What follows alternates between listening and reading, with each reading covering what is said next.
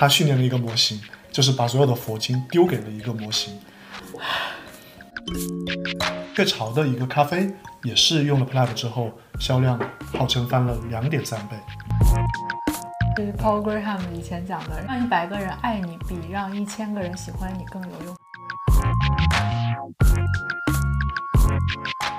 Hello，大家好，欢迎收听十字路口，这是一个探讨科技与人文融合的播客节目，由新石像播客计划支持。我是 Koji，我是荣慧。为什么这个播客叫做十字路口呢？首先，这句话来自苹果创始人乔布斯曾经说过的“站在科技与人文的十字路口”。那借用这四个字的目的也很简单，我们想用它来比喻这个播客的定位和内容计划。我们想借这个播客探讨技术与人文的结合，或者说技术与消费与内容等更多行业结合的故事。我介绍一下自己，我之前连续创业，在移动互联网的时代创办过街旁，后来也在聚美优品的早期加入，作为移动事业部的负责人，参与和见证了这家公司全面移动化，以及在纽交所上市。一六年的时候，我联合创办了内容公司新事项，后来创办消费品牌唐岛。我觉得自己是一个蛮典型的站在很多圈子的交集上的人。现在我们都身处在 AI 的浪潮当中。我也相信这一代的 AI 会给很多行业都带来深刻的变化，发生蛮多激动人心的故事。因此，我也希望自己可以借着这个播客来观察、来见证、来分享这一切。嗯，呃，在讨论播客的名字的时候，其实我们俩对这个名字是一拍即合。其实，呃，乔布斯的英文原文，他其实用的词是 “technology married with liberal arts, married with the humanities”，其实指的是融合。不过中文翻译为十字路口，一条线是科技，一条线是人文，十字路口是他们的汇合点。其实我觉得是用了一个中文有更有优势、更形象的一个解读。我记得就是以前有人就是开玩笑说，自从乔布斯说了这句话之后，这个路口就占了越来越多的公司和人，已经很拥挤了。不过我觉得其实从某个角度来说，这也是个好事，因为它说明这个融合的理念已经成为了创新的理念共识，也说明有很多故事在发生。呃，那我自己呢，我的工作其实一直是在记录故事，之前一直在做记者，在硅谷驻站过几年，做科技商业方面的报道，现在也在投资机构做投后服务工作。我觉得我勉强也算是一个站在十字路口的人，不过我更偏向文科一些。呃，不过是在二零二三年，当我更多的使用 AI 工具之后，这种融合的感觉比过去更强。呃，同时它带给我的危机感也更强。我从心里相信 AI 会给我们带来非常多的改变。我也希望自己可以继续作为一个观察者，通过输出来呃推动自己有更多的学习、记录和分享这些正在发生的变化。我们打算每一期都围绕一到两个最近发生的与人工智能相关的话题，聊聊自己看到的信息和想法，也会根据话题邀请各种各样的嘉宾来一起跨界一起聊天。欢迎大家订阅我们的播客《十字路口》。然后今天呢，为了让这个播客有一个好的开始，我们决定先喝一个可乐。为什么喝可乐？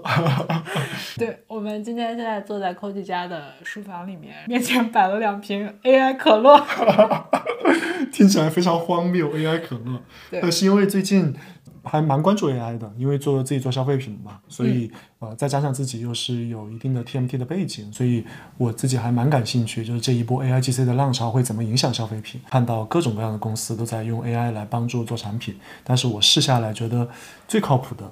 或者最认真的是可口可乐，他们在整个 global 都在做一个大的项目，叫做未来三千年。这个是一个通过对消费者的调研，他就问消费者，你觉得到那个时候可口可乐会是什么样的口味，会是什么样的样子？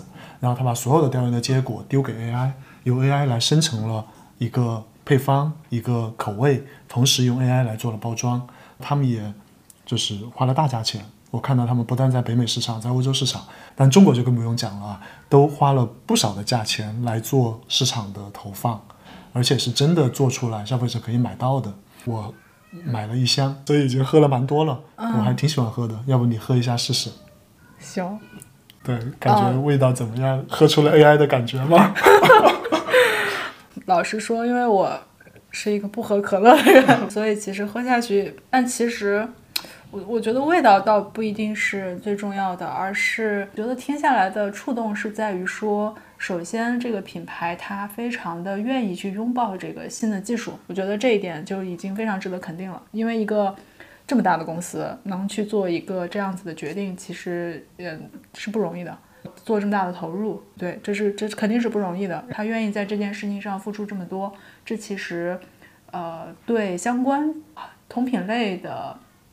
产品来说，我觉得这是一个积极信号。对，对，它在那个内地的名字叫未来三千年，在修 notes 里面可以看到我们放的包装，真的还是挺符合说一个 AI 应该做出来的图长什么样子的，是有一点点未来感的。对，对，我觉得包装看起来还是还还挺好看的。实物更好看，它做出了，我感觉这个印刷应该也蛮贵的，它应该比普通可乐花了更多钱来做这个包装，所以它的工艺是能看出一些。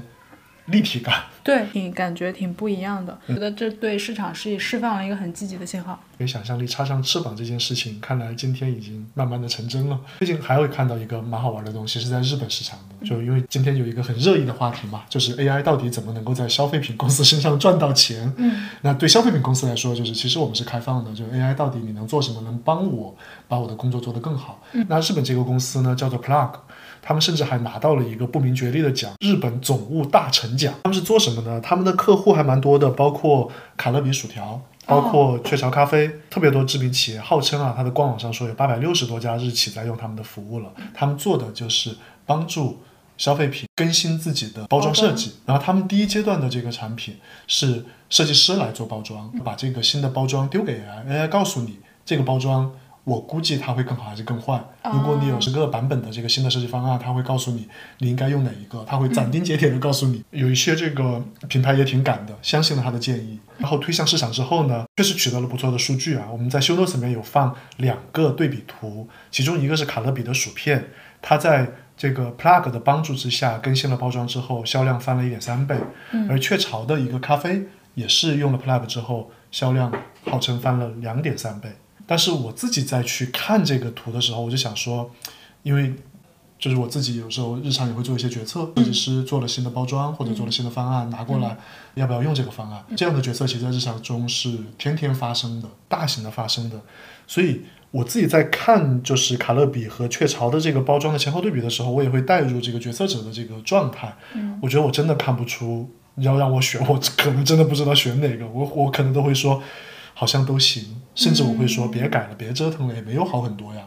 大家可以看一看啊，就在修 notes 里面放着，还挺有趣的。我因为现在在 c o g 旁边可以看到电脑上的对比图，其实我作为一个人类，我是我我我是看不出来。人类比我们更懂人类。我觉得 AI 它其实是把一个所谓的玄学变成了一个数据分析。所谓的玄学，其实比如说一般情况下，这样子的包装拿到像你这样子的老板面前，让老板拍板的时候，老板的思维里面其实它包含了他对这个消费人群他有可能喜欢的是什么东西，一个主观感受。对，以及对这个包装它是不是好看，就是这么简单的一个。对审美上的一个判断，对对。但是 AI 它应该是用了非常多的数据分析。其实理论上啊，一般我们遇到在内部遇到这样的真实的情况，有非常重要的一个决策的时候，都会做用户调研的，这不会是主观的决定的。对。但是我们的用户调研，它的成本、它的时间是就是很难的，而且就是在我们这样规模的团队里面，要把这个调研做到很精确，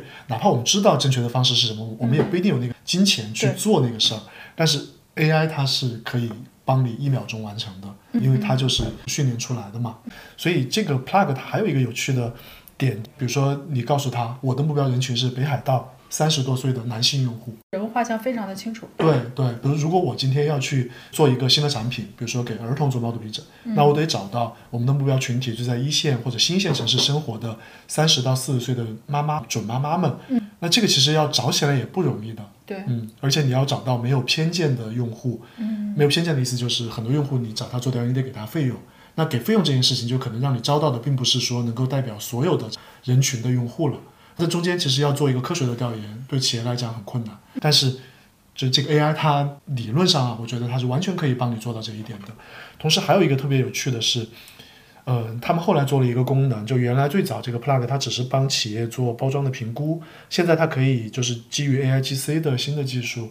它可以帮企业做包装的生成，它是收费的，一个项目它收三十万日元，差不多就是一万五人民币，很便宜的，我觉得。因为 AI 是不知疲惫的，所以你把你的想法告诉他，他一下子可以丢一千个设计方案出来轰炸你。他也知道这种轰炸会让人懵逼，因此他会提供这个附加的一些帮助，比如它可以让你从各种维度来排序。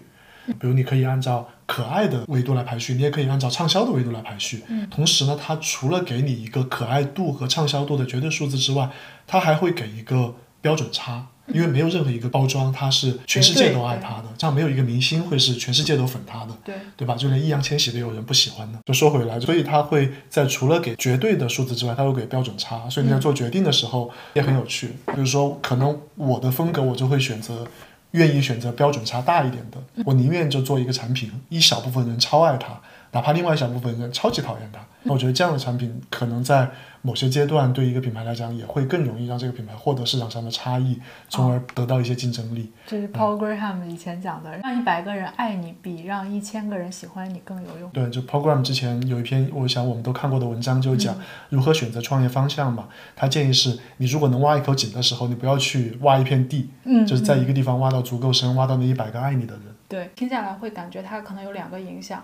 一个是确实有可能会取代一部分市场调研公司工具的好处，就是它可以让那些过去没有接触这个领域的人，他可以很快的获得这些可能没有那么系统系统性的来运作。那他其实用用这些工具，他可以很快的上手，他可以得到一些他从前没有得到的东西。对，这就是就是所谓技术平权嘛，它可以让从前那些没接触过这些呃这些新技术新的产品的人，他可以得到。得到一些东西。对，那我也在想一个有点哲学的或者有点难解的问题，是假设啊，这个世界上我们假设现在在全世界有一百家薯片企业，他们现在如果都会用 AI 的话，那最后会形成一个什么样的竞争格局？不管是听到的一些行业里的人的讨论吧，这个行业非常有影响力的人，一个人叫 Michael Jordan，他他的一个采访，就是他有提到说，不管怎么样，都是人类在使用工具。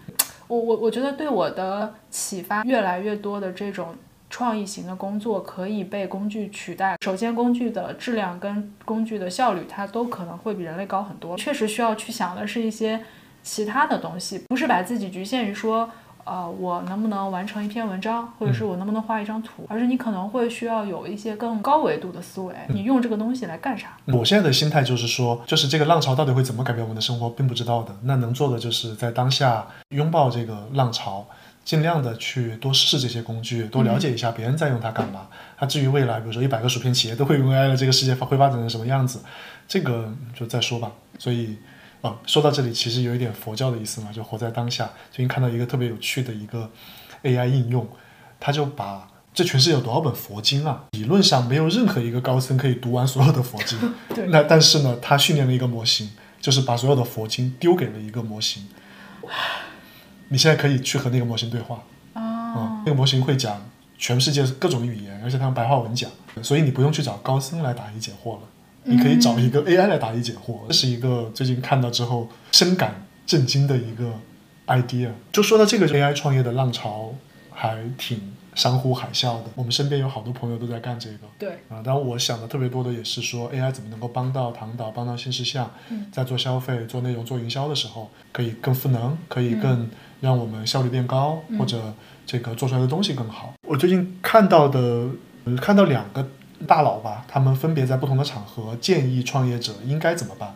一个是这个 Sam Altman，嗯，他其实就是在上个礼拜在 Y Combinator 二零二四年的启动会上，他有一个比较短的演讲。然后理论上那是一个闭门会议，告诉大家不能分享。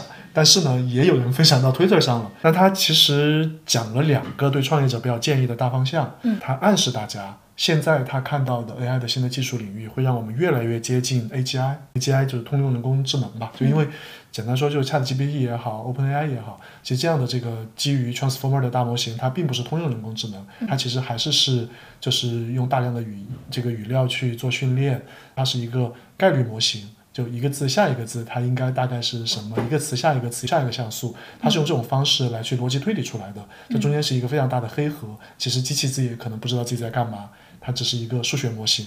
嗯，那 AGI 呢，就是更接近人类的通用人工智能。嗯，所以其实奥特曼在暗示说这个已经非常接近了，所以他建议下一代的创业者在思考创业方向的时候，要假设一个完美的模型，一个完美的 AGI 是存在的，在此基础上再去设想你能干嘛。嗯，因为过去一年其实很多看到的创业项目都是修修补补，对，就 Chat GPT 三点五的时候有幻觉，文本不够长，嗯，或者它会呃很难控制。很多人在解决这个问题，三奥特曼建议大家不要解决这个问题，你们就应该还是想一想。假设今天模型已经完美了，你能做点啥？这是他的第一个方向。第二个方向其实是他建议更多的初创公司去通过 RAG 来去让 AI 落地到各个行业场景当中。呃，这个我觉得有点意思是，如果今天我们去问 ChatGPT 啊，就是问，呃，唐导的爆款产品猫肚皮枕，它经历过多少次迭代呀？每次迭代市场反馈怎么样呀？其实 ChatGPT 是不知道的。它回答不了。是什么的缩写？RAG 的意思其实是检索、增强、生成，大概意思就是说，这个我们今天的通用大模型，它都是用互联网的公开的语料库来去训练的，嗯，所以它取不到实时的新数据，对，呃，同时它也取不到一些私域的数据，所以像我刚才举的例子，就是唐岛的猫头皮枕几次迭代，这个在公域是没有这样的信息，包括卖的怎么样，公域可能就更没有了。嗯，那对于一个企业来讲，这样的这个信息，或者如果我们内部要用 AI 的话，这样的。问答是非常重要的，所以呢，用 RAG 可以把企业内部的知识库啊，我们沉淀的各种数据、信息、文档，就一股脑全部丢进去，再去问这个 AI 的时候，再去问这个 AI agent 的时候，它可能就可以给出一个满意的答案。那这个对于哪怕是我觉得像唐导这样规模的公司都极其有价值。那，对于更大规模的公司，它能够为此支付的费用，或它为此来去产生的商业价值，那就。可以想象有多大，其实这感觉也是蛮摆在面上的道理的啊。另外就是文达，文达在去年七月份的时候在 Stanford 做了一个讲座，这个主题非常的直接，就是 AI 里的新机遇。我看这个现场的视频，就这个标题也吸引到了很多 Stanford 的学生去听，嗯，大家都觉得这是一个新的淘金热潮吧。嗯，文达呢，他这一次的这个讲座并不是教大家。是以计算机教授的身份去教大家 AI，他其实更是用一个这个投资人从商业的角度告诉大家用 AI 怎么来选择创业方向。然后他举了两个有趣的例子啊，一个是一个 AI 帮助做披萨，一个是 AI 帮助这个航运。做披萨是什么呢？它其实是一个披萨的连锁公司，他们认为做披萨里面有一个重要的环节，就是你要把奶酪均匀的抹到这个披萨上面。嗯，在过去呢。一线的操作人员有没有把这个事儿做好？他们可能只能抽查。有了 AI 之后，他通过摄像头把这个图像传回去，可以迅速的判断。然后这个事儿肯定不是一个就是什么十亿级别的项目，但是呢，它是一个还是有可观的收入的。至少我作为一个披萨连锁公司，我在美国有五百家店，我是愿意为这个事情付一个不小的一个费用来去请一个技术团队帮我开发、帮我落地的。嗯，所以他讲的一个第一个应用案例是这个。第二个呢就更大一点。他们投了一个公司，叫做 Bearing AI，这是一个专门做这个船舶的航线优化的 AI 公司。它是通过 AI 来去帮船舶规划自己的这个航行路线，嗯，更加省油。它可能会考虑天气，可能会考虑你的这个这一次你载的货物是什么等等。所以它的数据是因为这个其实也跑了一段时间了嘛。它最后这个告诉大家的数据是，它可以帮每艘船每年省四十五万美元的燃料，这个省下来的钱还是蛮可观的。因为它哪怕从中间 take 百分之五，这也是一个很赚钱的一个生意。嗯，所以其实文达在讲，因为今天在 AI 领域的创业者多数还是科技领域背景的人嘛，嗯，那大家会特别容易啊，就去做科技、做大模型，或者做消费互联网，或者做工具、做效率。嗯，但是呢，他提醒大家不要忘了，这个世界上真正赚钱的其实也有各行各业都能赚到钱嘛。所以他希望就大家能够更多的打开自己，去和各行各业的行业专家去配合。来做事情。你说这个，我让我想到你的微信公众号里面也有写那一段，在 Maltman，应该他是在哪一次演讲最后他自己主动说了那段话。我当时其实也是听到这段话，非常的有感触。当一个新的东西出现的时候，你可以去尝试它。这个东西它可能它会带给你什么结果，其实不一定。但是最重要的是你你你你用一个开放的心态去拥抱它。后来在大家在用 Midjourney 不是要用那个 Discord 来来来注册，后来注册还挺麻烦的什么之类的，我就想到其实就是那个 Casey Newton，然后他当时出来的时候，他最我记得当时我有订阅他的 newsletter 吧，他要在 Discord 上建一个社群，我当时就赶紧点了那个链接，然后建了一个 Discord 账号，这也是我后来。呃，Midjourney 出来之后，马上可以用，有一个很便利的一个原因。这让我想到那个零八年，嗯，还在跟着王鑫实习的时候，那会儿我们做饭否，但饭否被关了。然后那天应该天蛮晚了，因为那会儿我们早上十点上班，晚上十点下班，就经常在晚上开会。我记得在一个很阴暗的会议室，不知道为啥那天也没怎么开灯，就那个画面我至今记得很深刻。饭否被关的时候，大家都有点丧。那是一个一对一的谈话，那王鑫就给我讲说，没事儿。因为我们只要相信自己，在一个大的方向里面，这个时代浪潮一定会把我们推到下一个地方去的，会把我们带向下一站。感觉就是一个一个巨型的心灵鸡汤。但是，就是其实，我觉得如果是我跟你说这个话，你可能这个鸡汤的作用不太大。那是，但是是鸡汤需要靠大佬说。对，就是这一个有过非常丰富实践经验的人给你说出来这些话，它的可信度会非常的，这个鸡汤就很有营养。对，还有还有，你刚刚说到吴文达，其实我也可以跟大家推荐，我有付费上他的那个 Deep Learning 点 AI 的课，他在教大家怎么用，怎么来理解它是什么。他以前就是老师嘛，所以他他他讲课还是蛮深入浅出的。不过他就是有一点英国口音。对，因为现在一月初，我感觉到处都看到文章讲二零二四会怎么样。那其实也很有趣啊，就中国的互联网大佬不太出来预测二零二四的，一个都没有吧。但是我们看到硅谷的各种大佬都在预测二零二四，就是从 Bill Gates 这样的老江湖，对，到各种 VC 就更不用讲了，他们非常这个要站出来发声。对，嗯，最近你有看到什么好玩的东西吗？嗯，我最近就是在看我之前一直还蛮关注的一个博客，叫 AVC，就是。呃，VC 的意思，他是 Fred Wilson，一个在纽约的风险投资机构 Union Square Ventures 的呃合创始合伙人写的，他写的这个二零二三年的回顾跟二零二四年的预期。他的回顾特别搞笑，他他的回顾就说，二零二三年对科技行业 最影响最大的两件事，没有预测到，然后还鼓起勇气继续预测二零二四。对，就他就说，呃，二零二三年影响最大的两件事他都没预测到，一个是呃硅谷银行暴雷，另外一个是 ChatGPT。他他的一个挺有意思的观点是，他说他觉得这两件事情其实是意味着一个周期的结束跟一个周期的开始。OK，对，嗯，就是硅谷大佬，我觉得他们表达能力都很强，他们也很擅长把一些看起来不相关的事情用一些他们的逻辑给你解释清楚。嗯嗯。他的二零二四预测，呃，首先是他对美国的经济还是有一个相对乐观的态度，因为现在这个加息。呃，暂时加息暂停。他预测 A 股能不能保住两千八百点？他是觉得，呃，现现因为现在加息暂停，他可能他是预测现在美国经济是会有一个软着陆的预期吧。如果对这个资本市场相对来说友好一点的话，那其实对呃创投行业也是非常利好的。他是在这个乐观的前提下看好三个方向吧。一个是 AI，呃，当然 AI 它重点强调的其实是 AIGC，也是认为说二零二四年会是 AI first 应用爆发年。红杉其实从去年开始，它有啊，红杉美国啊，它就一直在写跟 AI 相关的分析文章。他们其实出了好几张图，我看国内行业里面大家用的也挺多的，他们出的这个。对对应的各个领域的这个 AI 应用的一些分析，嗯，他们应该是最新的，也是他们这个系列的第三篇文章，也是表达类似的观点吧，对 AI 应用的看好。第二个 Fred Wilson 比较看好的方向是 Web 三啊，当然，对，这个跟 人家本身是投 Web 三的，是他要等 LP 交差，对对对，不能够突然风向一投，那今天投的项目怎么办？钱怎么办？对，因为他们本身就是投 Web 三非常活跃的机构，之前我有问 Monica 他。呃，AI 应用啊，美国投 Web 三最活跃的机构来列一个表啊，应该 USB 应该是第二吧？对，他是非常看好 Web 三这个领域，也投了一些项目。对，遇到这种情况，我就特别想知道，从他的字里行间、蛛丝马迹里面，他是真的还是他被迫相信？对，被迫相信的意思是得对自己过去说出的话或者融到 LP 的钱、投出去的项目负责任。对，对你你你觉得呢？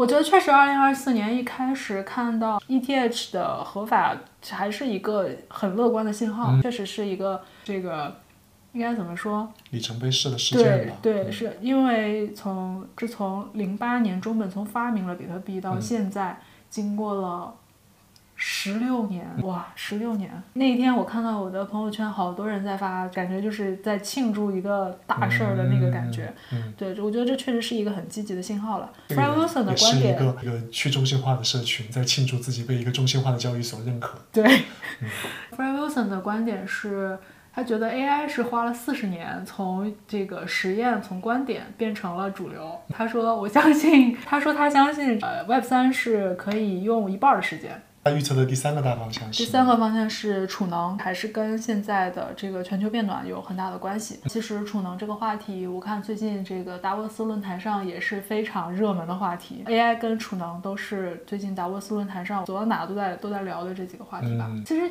其实其实指向的全都是全人类面对的问题吧。对，其实我还蛮希望看到更多的这个就是中文互联网的大佬可以做出来做一做二零二四的预测的。对，二零二四肯定还是一个蛮值得期待的一个年份的，嗯，会发生蛮多事情的年份的。不管就是我们现在的经济环境会怎么样，我觉得整个世界来看嘛，尤其在科技行业，它绝对是会发生非常多我们过十年、过二十年，甚至过一百年再回头看，让人感觉里程碑一样的巨大的事件的。我们反正录这个播客呢，也有一点点这种感受吧。我们生在了这样的一个时代，我怎么能够让这样的浪潮，新一波的科技浪潮、AI 浪潮，更好的帮到我们的生活，帮到我们现在在做的事业？